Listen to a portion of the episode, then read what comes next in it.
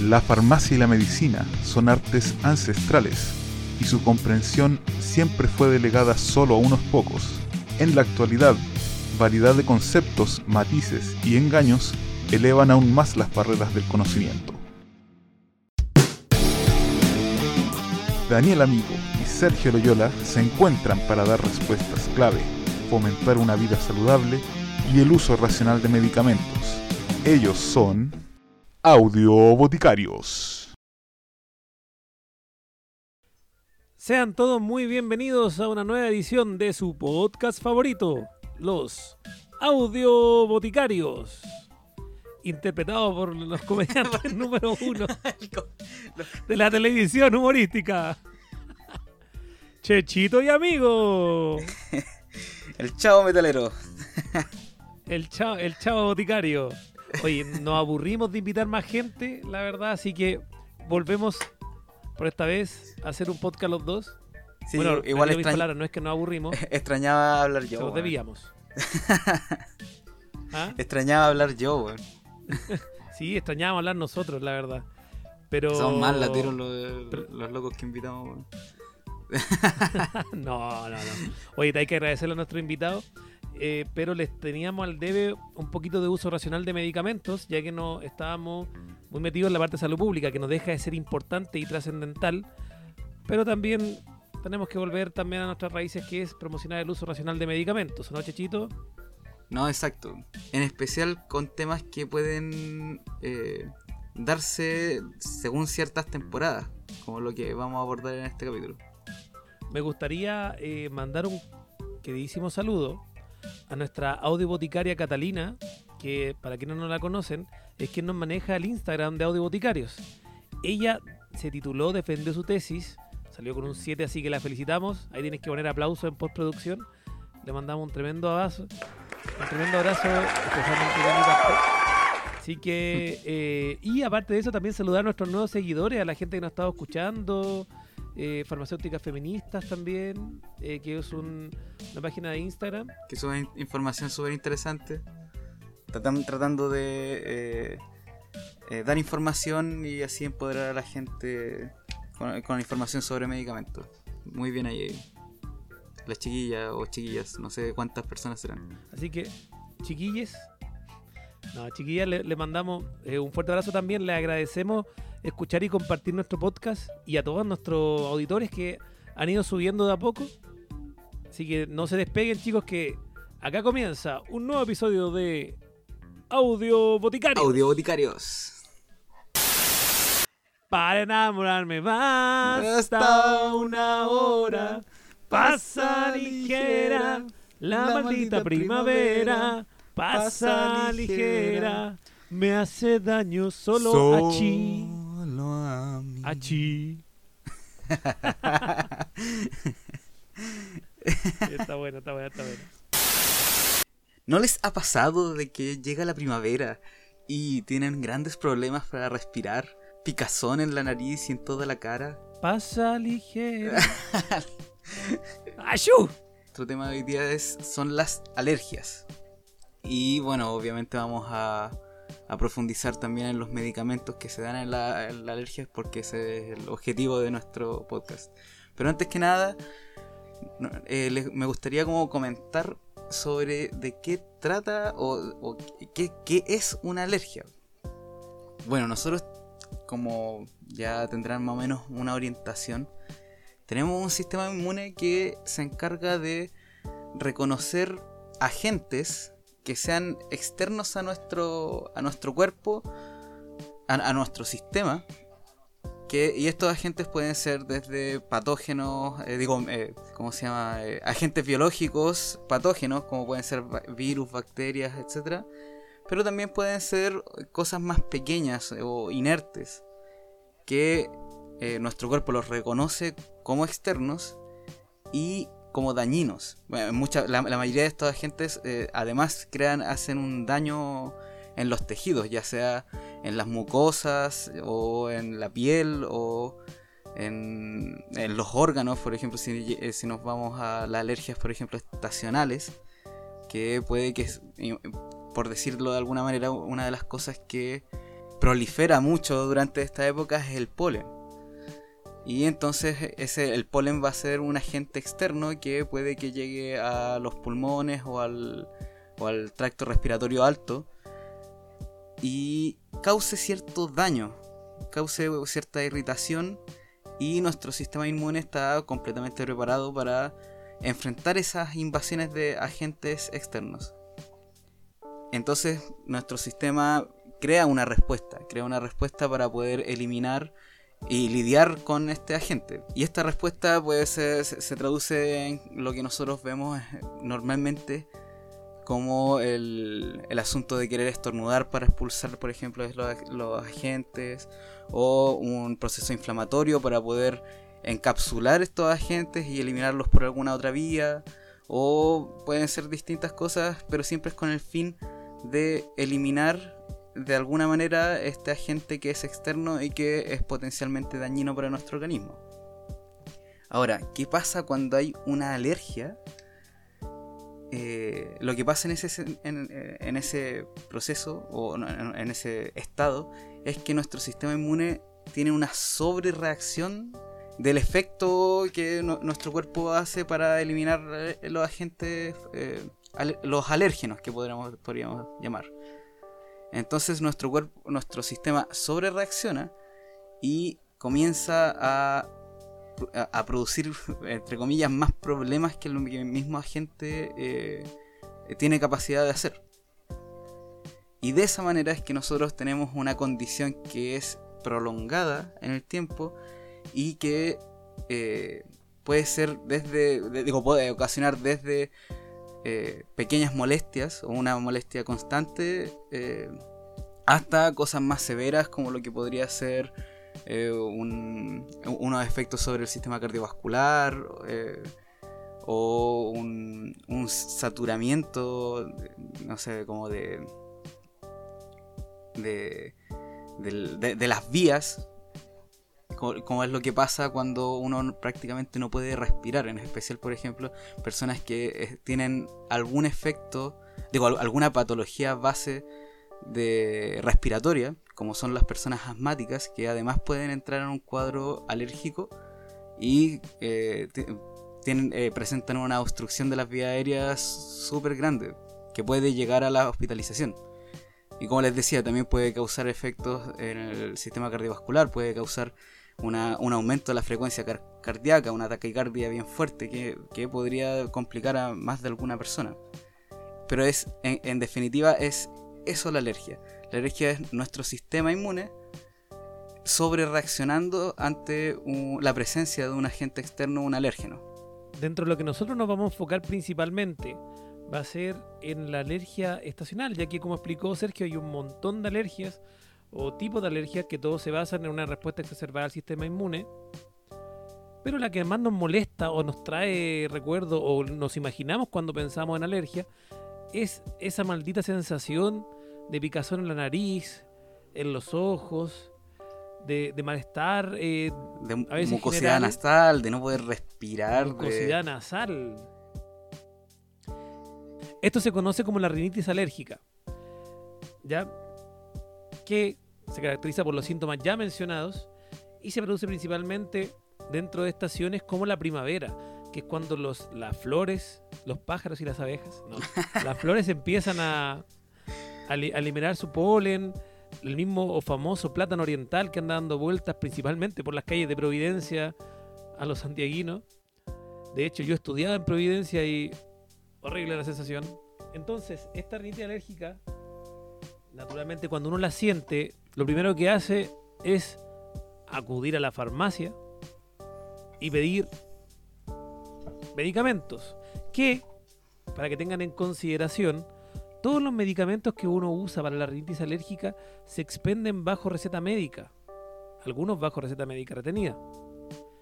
A pesar de que naturalmente los venden sin receta porque son de conocimiento popular, y, la, y no tienen cómo corroborar en las farmacias que se están vendiendo con o sin receta. Pero no vamos a caer en la legalidad o ilegalidad de esta práctica, sino que más que nada en recomendarlos en qué es lo que pasa si hacen un mal uso de estos medicamentos.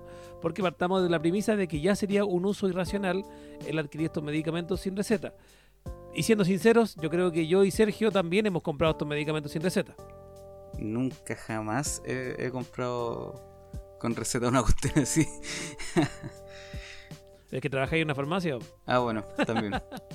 Ese es el poder del farmacéutico. Sí, no es educar a la gente, es poder comprar cosas sin Exacto. receta. Ya, no, pero eh, relatemos un poco de qué se tratan eh, o, o cómo actúan estos medicamentos eh, que sirven para la alergia.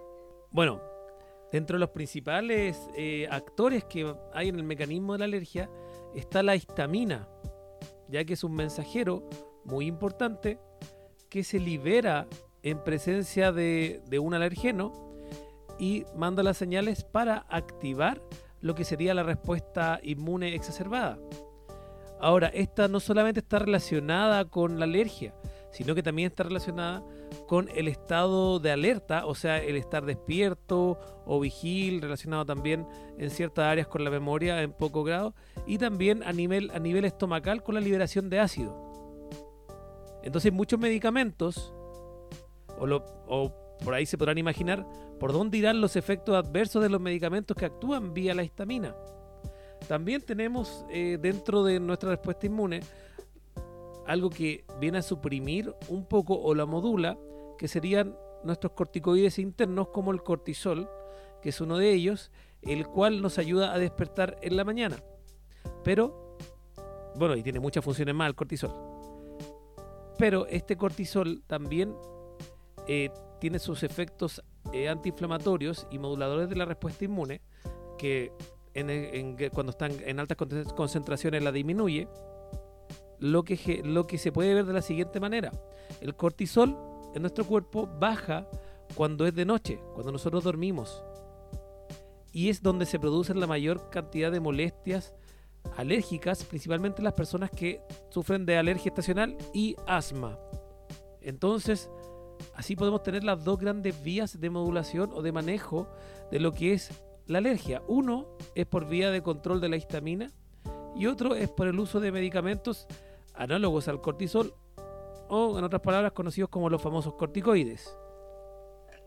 Que estos sí se venden con receta, eh, son con receta retenida por los amplios efectos adversos que tienen los corticoides, ya que se parecen a muchas otras moléculas que tenemos en el, organismo, entonces el tomarlo por grande cantidad de tiempo puede generar una gran gama de efectos secundarios.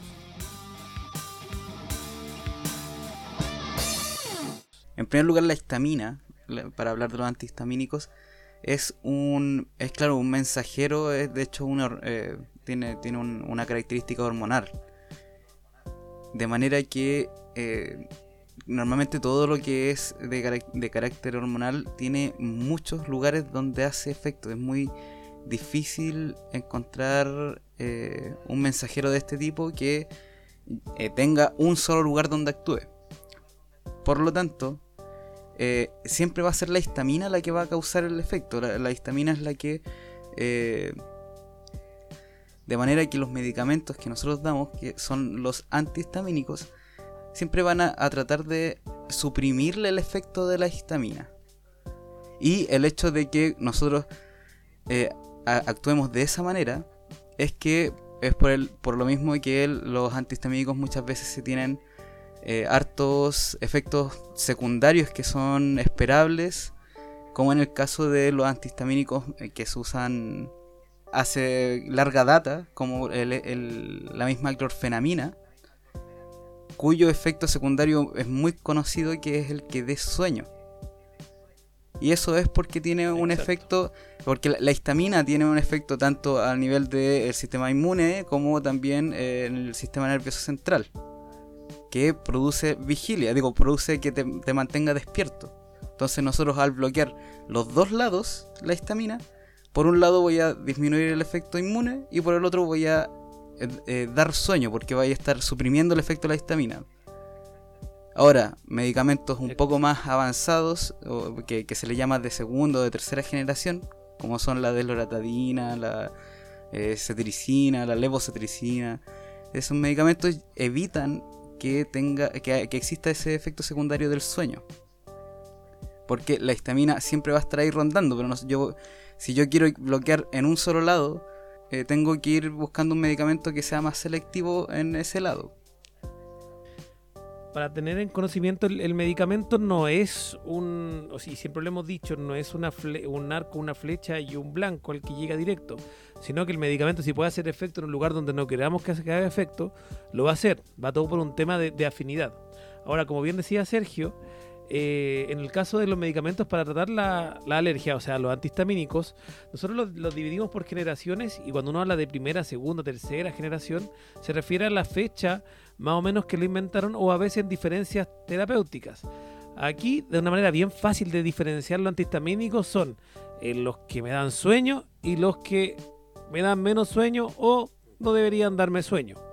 Ya, los que me dan sueño son los más antiguos de primera generación donde podemos encontrar, como bien dijo Sergio, la clorfenamina y también está la hidroxicina, que son dos, eh, medicamentos, que, dos, antihistamínicos que estos actúan muy grandemente a nivel del sistema nervioso central, es decir, estos, aparte de, disminuir la alergia, pasan al cerebro y disminuyen nuestro estado de, de vigilia o de estar despiertos o atentos.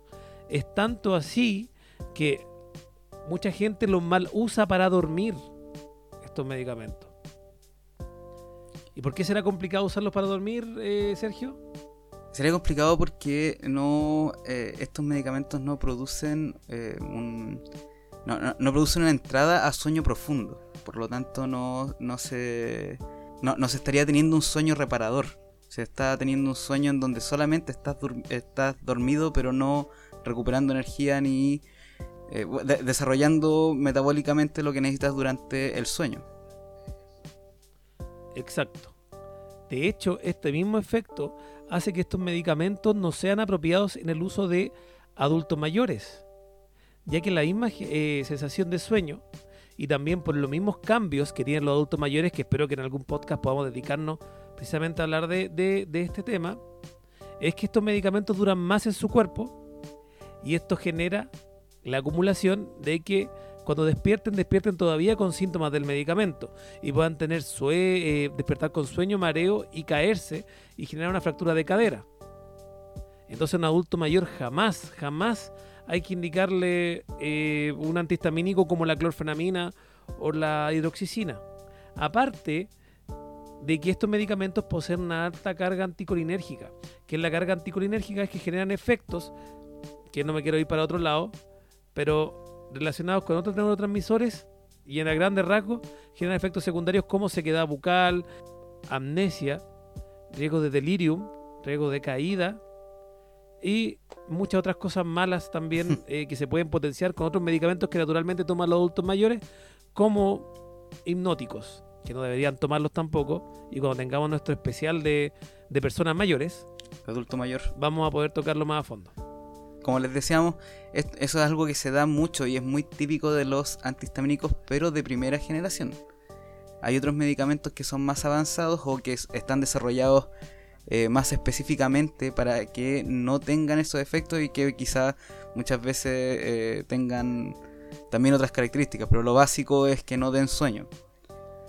Y ahí tenemos, por ejemplo, la loratadina y la cetiricina, que son eh, de segunda generación, y ya en la tercera generación tenemos la desloratadina y la, eh, la levocetiricina, que son, si, se fijan, tienen nombres muy parecidos porque son versiones que se hicieron eh, que, pudieran ser más selectivas y que tuvieran mejores propiedades. Mejores propiedades como de potencia y de, y, como lo misma le decíamos, con ausencia de ciertos efectos secundarios. Estos medicamentos eh, podrían requerir eh, menos, eh, menos cuidado. Sin embargo, siempre, siempre hay que estar atento a, todos los, a los efectos secundarios que se puedan dar y que van a estar informados en todo caso. Te los, puede informar directamente un farmacéutico o está el mismo folleto de información el paciente. Exacto. Estos medicamentos, en teoría, no, no vamos a decir que no producen sueño porque siempre hay una pequeña parte de la población que dice, no, a mí igual la de loratadina me da sueño. Es que producen eh, menos sueño que los de primera generación. ¿Ya? Ahora hay un grupo de personas, de personitas, que son los, niños y los bebés en quienes no está indicado el uso de, de antihistamínicos. Principalmente esto se debe a que ellos todavía no tienen generado su sistema inmune, entonces es muy raro que generen alergias hasta antes de los dos años. Es por esto que no se debiese usar antihistamínicos en niños menores de dos años. Ahora, el único medicamento antihistamínico que está, eh, está aprobado para menores de dos años es la levocetiricina, que se puede usar a partir de los seis meses, pero todo bajo indicación médica ya para que lo tengan siempre en cuenta. Yo he visto muchas prescripciones de loratadina en jarabe en niños menores de dos años. Ahora, eh, recordarán, no, sé, los que sean papás, mamás, eh, que de todas maneras siempre, siempre hay que estar atento con los niños ante cualquier posible eh, reacción alérgica que pudiera, ser, que podría dar con o la temporada o con nuevos alimentos o con nuevos medicamentos siempre hay que estar bien atento porque uno no sabe, cuando son pequeños los niños, uno no sabe todavía cuáles son las alergias que pueda estar teniendo. Entonces cada vez que están en un, en un, nueva, eh, en un nuevo ambiente o están, como decía, eh, probando un nuevo medicamento o un nuevo, una nueva comida, siempre hay que estar bien atentos a, que, a cuál es la reacción que les pueda estar dando, sin entrar en la paranoia tampoco, pero pero es algo a tomar en cuenta siempre. Seguramente a todos los padres y madres le, habrán dado esa indicación en algún momento. De hecho, eh, con los niños no es tan complicado el tema porque los papás, la mayoría son bien asustadizos, entonces cualquier cosa rara lo llevan al médico. Lo que hay que tener cuidado eh, es a nuestros queridos prescriptores que no indiquen ciertos medicamentos cuando no está indicado o no recomendado. ¿Ya? Ahí nos vamos a ese, eh, quiero detenerme en ese punto porque, como decía, los papás son bien cuidadosos. Y naturalmente los niños, algunos son más valientes y dicen, no, yo le di esto a mi hijo anterior y se lo voy a dar, recordando que eso también es un uso irracional del medicamento. Pero en el caso de los niños siempre deben acudir a un médico. Ahora, ¿qué sí, qué sí podemos recomendar como farmacéutico? Porque naturalmente, para rinitis no de tipo alérgica, sino que del tipo de de alguna enfermedad o alguna infección respiratoria o algún resfrío común que pueda sufrir algún niño, el, se, tiende, se tienden a prescribir estos antihistamínicos, recordando que no debiesen dárselo a los niños menores de dos años. Y, por eso le, recomendamos que lo que anda súper bien son estas soluciones salinas para limpiar la nariz. No quiero decir ninguna marca, Fisiolimp, pero hay muchos hay muchos de estos tipos que pueden servir, andan muy bien y como son soluciones salinas que no se absorben, no presentan eh, efecto adverso al menos registrado, sino que ayudan a ir eliminando la mucosa y que el niño pudiese respirar bien. El, nombre como genérico con el que pueden pedirlo eh, son soluciones salinas nasales. Y también está nuestro querido mentolatum. Sí, verdad, verdad. El, el para todo el mentolatum. Deberíamos hacer un capítulo dedicado exclusivamente para Ventolatum, el favorito de carabineros de Chile. Pero con respecto a los antihistamínicos, haciendo un resumen, es niños menores de dos años no, a menos que lo indique el médico, y para eso hay una alternativa, pero tiene que indicarlo el médico. Adultos mayores, no usar los que generen sueño, principalmente la clorfenamina. Y otro tema súper importante es que la mayoría de los antihistamínicos a excepción de la clorfenamina, como sacarlo como, como principal exponente, tienen una duración bastante larga. Es decir, basta con una toma diaria. También hay antihistamínicos como la cetiricina o la leocetiricina que deben tomarse de 2 a 5 horas antes de exponerse al, al alergeno. Es decir, si yo trabajo en un lugar donde hay muchos plátanos orientales, ahora que se está desconfinando la gente y están saliendo, tengo que tomármelo antes de salir y no cuando esté con la alergia, porque se va a demorar en producir el efecto. Hay otros que pueden demorar inclusive hasta 8 horas, como es el caso de la loratadina. Entonces, hay productos que se recomienda tomarlo en la noche o principalmente cuando uno siente que, es, que le viene la, mayor cantidad de alergia. Si yo siento que me viene más en la, en la noche, no me lo voy a tomar en la noche, sino que me lo voy a tomar 5 horas antes. Me viene más en la mañana cuando yo despierto, yo despierto con alergia, entonces me lo tomo la noche antes de dormir para que su máximo efecto haga cuando yo esté despertando. Pero todo eso siempre tienen que informárselo al médico. Ah, había una cosa, una pequeña cosa que quería acotar también, que eh, para las personas como muy alérgicas se ha estado haciendo eh, cierta combinación de, de principios activos que suelen ser, eh, por ejemplo, un antihistamínico, normalmente la desloratadina junto... La de, sí, la desloratadina con la efedrina o la pseudoefedrina. O sea, en ese caso, la, la desloratadina con la, con la pseudoefedrina, que es un adrenérgico, los adrenérgicos eh, generan una vasoconstricción principalmente de las pequeñas arteriolas relacionadas con la liberación de mucosa en nuestra nariz. Entonces ayuda aún más en la descongestión. Pero ¿cuál es el riesgo? Me imagino yo. No, no me imagino, en realidad lo sé, pero ¿cuál es el riesgo? Personas hipertensas. Y también alguien que los tome de noche probablemente pueda sufrir insomnio, ya que estos adrenérgicos son activantes. Entonces siempre hay que tenerlo en consideración ante el, ante, ante el uso de, estos de estos medicamentos.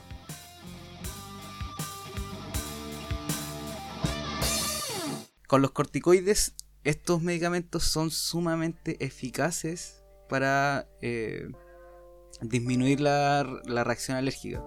De hecho, lo más probable es que si es que ustedes están en un ataque con un ataque anafiláctico, eh, de, una, de una reacción alérgica completamente eh, desbordada, que incluso puede estar eh, amenazando su vida, lo más probable es que les van a inyectar un montón de corticoides. estos medicamentos, sin embargo, son mucho más riesgosos, por decirlo de cierta manera. Estos medicamentos tienen un efecto sobre el, eh, eh, tienen un gran efecto sobre la retención de sodio, por lo que podrían afectar eh, fuertemente a las personas con enfermedades cardiovasculares, especialmente la hipertensión. También tienen un efecto sobre la glicemia, que se vendría siendo el azúcar en la sangre y que afecta mucho a, las personas diabéticas o con resistencia a la insulina. Tienen mucho que ver con el asunto de la del calcio en los huesos. El uso prolongado de corticoides puede potenciar una descalcificación de los huesos, mayor, eh, mayor riesgo de fractura de cadera para personas mayores. Y bueno, tienen un montón de otros efectos, tienen ciertos efectos, pero por, lo tanto normalmente se usan en, en tratamientos a corto plazo. Para que se hagan una idea, los corticoides lo utilizan mucho en los trasplantes de órganos para bajar el sistema inmune y que el cuerpo pues, no rechace el órgano o el tejido que se está implantando. Ahora, no es el mismo corticoide, hay distintos tipos de corticoides, algunos... Los nombres para que se hagan una, idea serían la prednisona, prednisolona, la betametasona, todos esos que son con zonas, la dexametasona, eh, la mometasona que vendría siendo, se vendría usando por ejemplo las rinitis, la fruticasona. La fruticasona. todos esos medicamentos eh, son los corticoides y tienen que tener mucho. Eh, eh, una monitorización profesional muy cercana. Por eso es que, de hecho, los que son sistémicos, o sea, los que se ingieren, como las pastillas o los que son como los inhaladores, todo eso, son con receta retenida.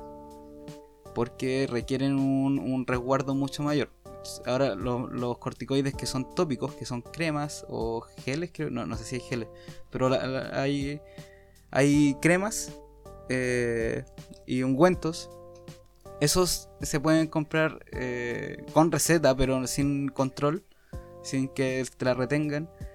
Y la verdad son bastante más seguros porque no entran a tu sistema, no entran directamente o tan directamente a la sangre. Igual siempre hay una cierta absorción, pero pero cuando es tópico, normalmente el, efecto es local en la piel. Eh, sin, em, y, sin, embargo, y ese por ejemplo les podría servir quizás no para las alergias estacionales como las que son nuestro punto central en este, en este capítulo, eh, pero sí para las alergias por ejemplo las picaduras de insectos o cosas así, muchas muchas veces algunos médicos eh, dan betametasona en crema por ejemplo para para aplicar sobre esas picaduras o cosas así.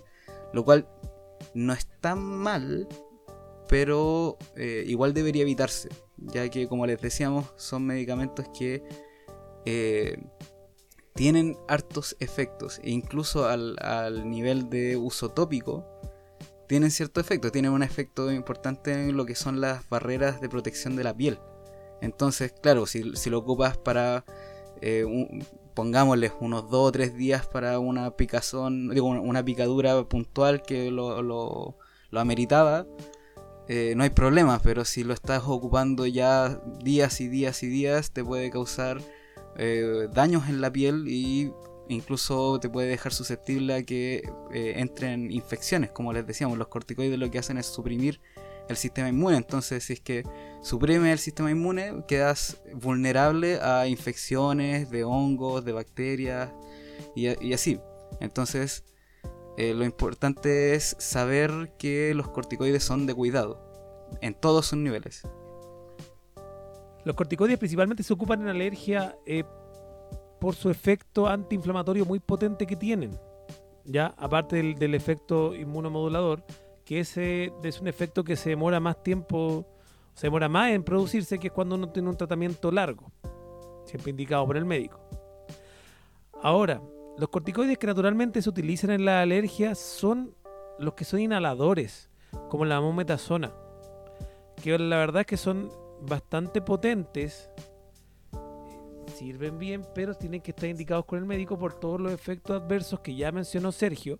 Aparte que pueden generar un efecto de rebote si uno lo usa por bastante tiempo. De hecho, la mometasona es un tratamiento que debiese usarse principalmente por eh, cuatro días o dos días.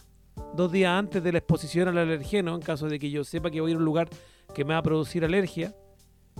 Y hasta dos días después. No es, un, no es un tratamiento largo, no es un tratamiento de meses.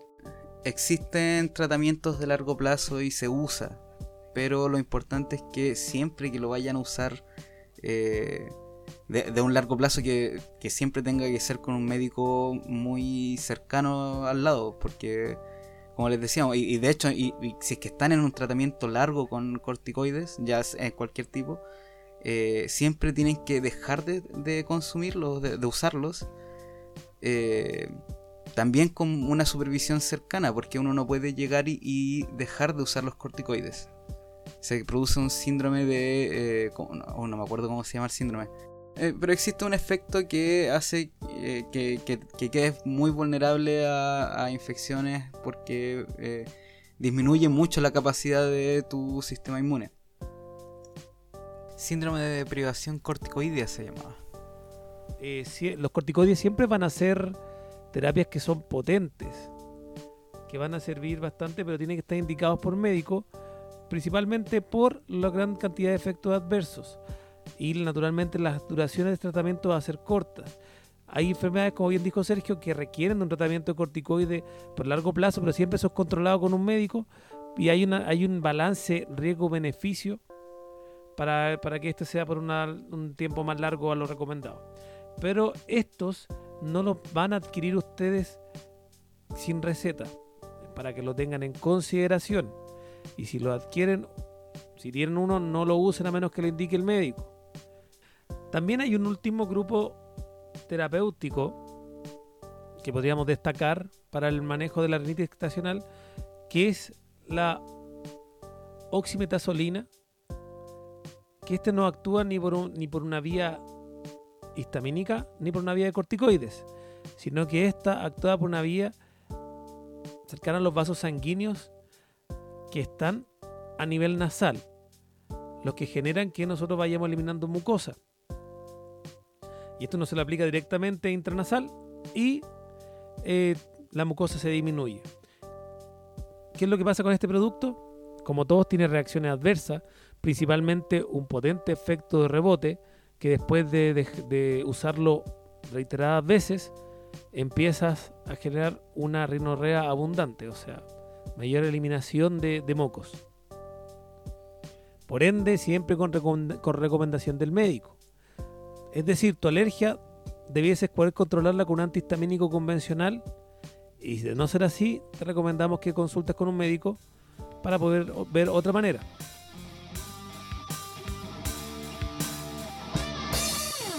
No, no- Pero ahora llegamos a la sección favorito de la, favorita de la gente. Son los Consejos farmacéuticos de los audioboticarios. Eh, ¿Qué consejo tienes para dar? Bueno, el principal consejo cuando vienen alergias estacionales es tratar de, uno, si uno va a ventilar la casa, tienes que tener ojo cuando vas a sacudir, porque ahí es cuando entran polvo y ácaro. Entonces, esto puede verse afectado principalmente en las piezas, donde al estar durmiendo nuestro cortisol baja y somos más propensos a decir una reacción alérgica. Entonces, la recomendación es hacer un mayor o un recambio más rápido de la ropa de cama. Tratar de no dejar la ropa de afuera, eh, sacudirla dentro de la pieza. Bueno, ahora con el COVID yo sé que la gente está tomando más cuidado cuando sale. Vamos a ver cómo se comporta la alergia estacional con este paso a paso y menos gente que está saliendo a las calles, pero principalmente ahora hay mayor cuidado con la ropa, no dejarla en la pieza, sino sacársela, lavarla. Entonces por ese lado debería afectar menos a las personas que son propensas en ese aspecto. Otro consejo muy importante es que si sufres de una alergia muy potente, te encierres en tu pieza y no salgas hasta que sea verano. No, en esos casos, los antihistamínicos, si tú usas un antihistamínico convencional, recuerda que andan bien, recuerda que hay antihistamínicos que te bajan en estado de vigilia.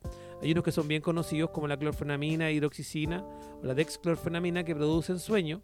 Y es por esto que si tú trabajas y manejas en tu trabajo, evita tomarlos.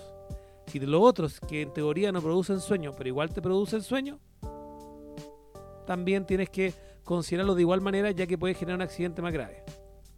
También recordar que los antihistamínicos se demoran en hacer efecto, desde 2 a 5 horas, algunos hasta 8 horas, lo cual te puede acomodar el tiempo de tomarlos dependiendo cuál es tu momento de mayor exposición al alergeno. Si tú te lo tomas cuando tú ya estás con alergia, probablemente no se te pase al tiro y te haga pensar que el antihistamínico es malo.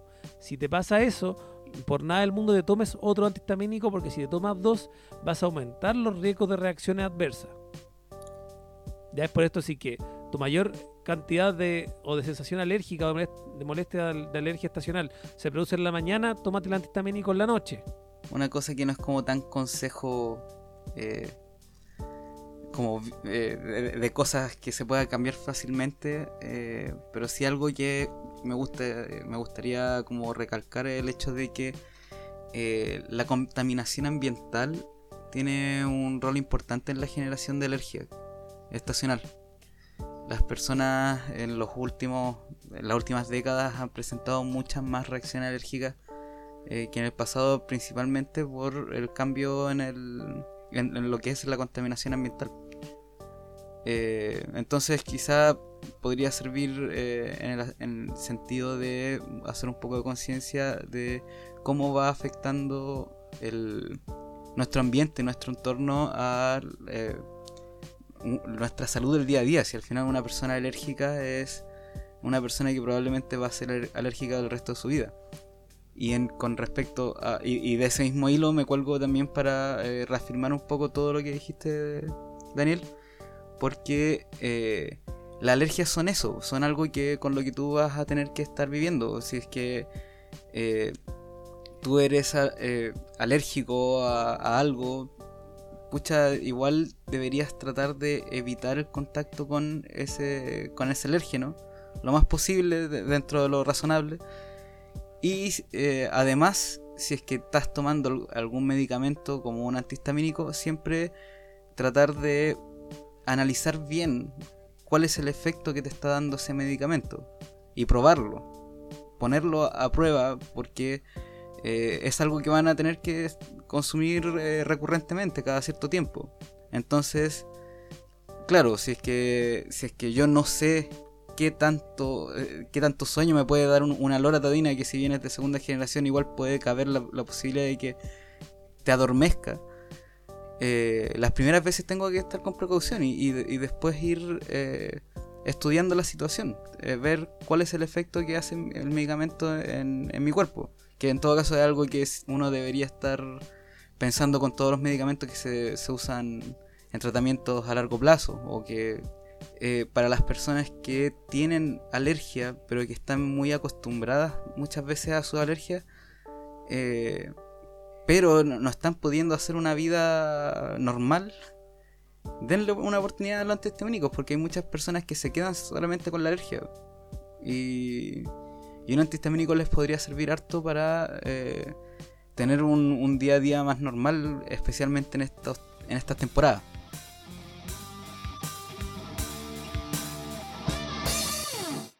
Bueno, ya para ir cerrando y agradecerles que se hayan quedado hasta el final del podcast.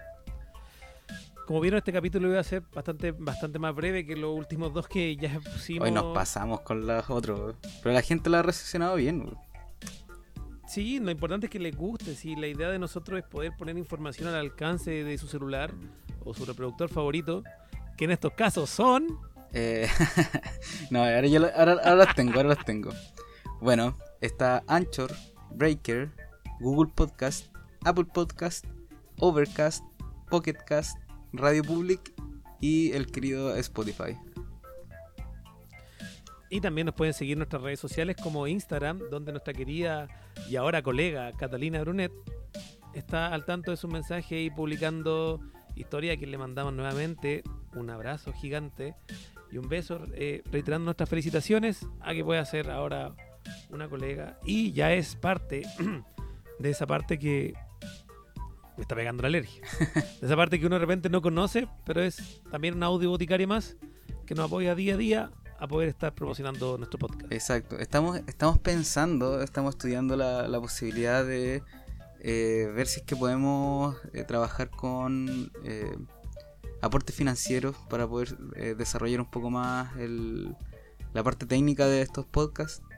Ya van a tener noticias, probablemente en Instagram vamos a estar anunciando eso. Así que vamos a tener nuestro propio OnlyFans para que ahí no- nos vayan siguiendo. No, mentira, pero quizás por alguna plataforma como Patreon. o-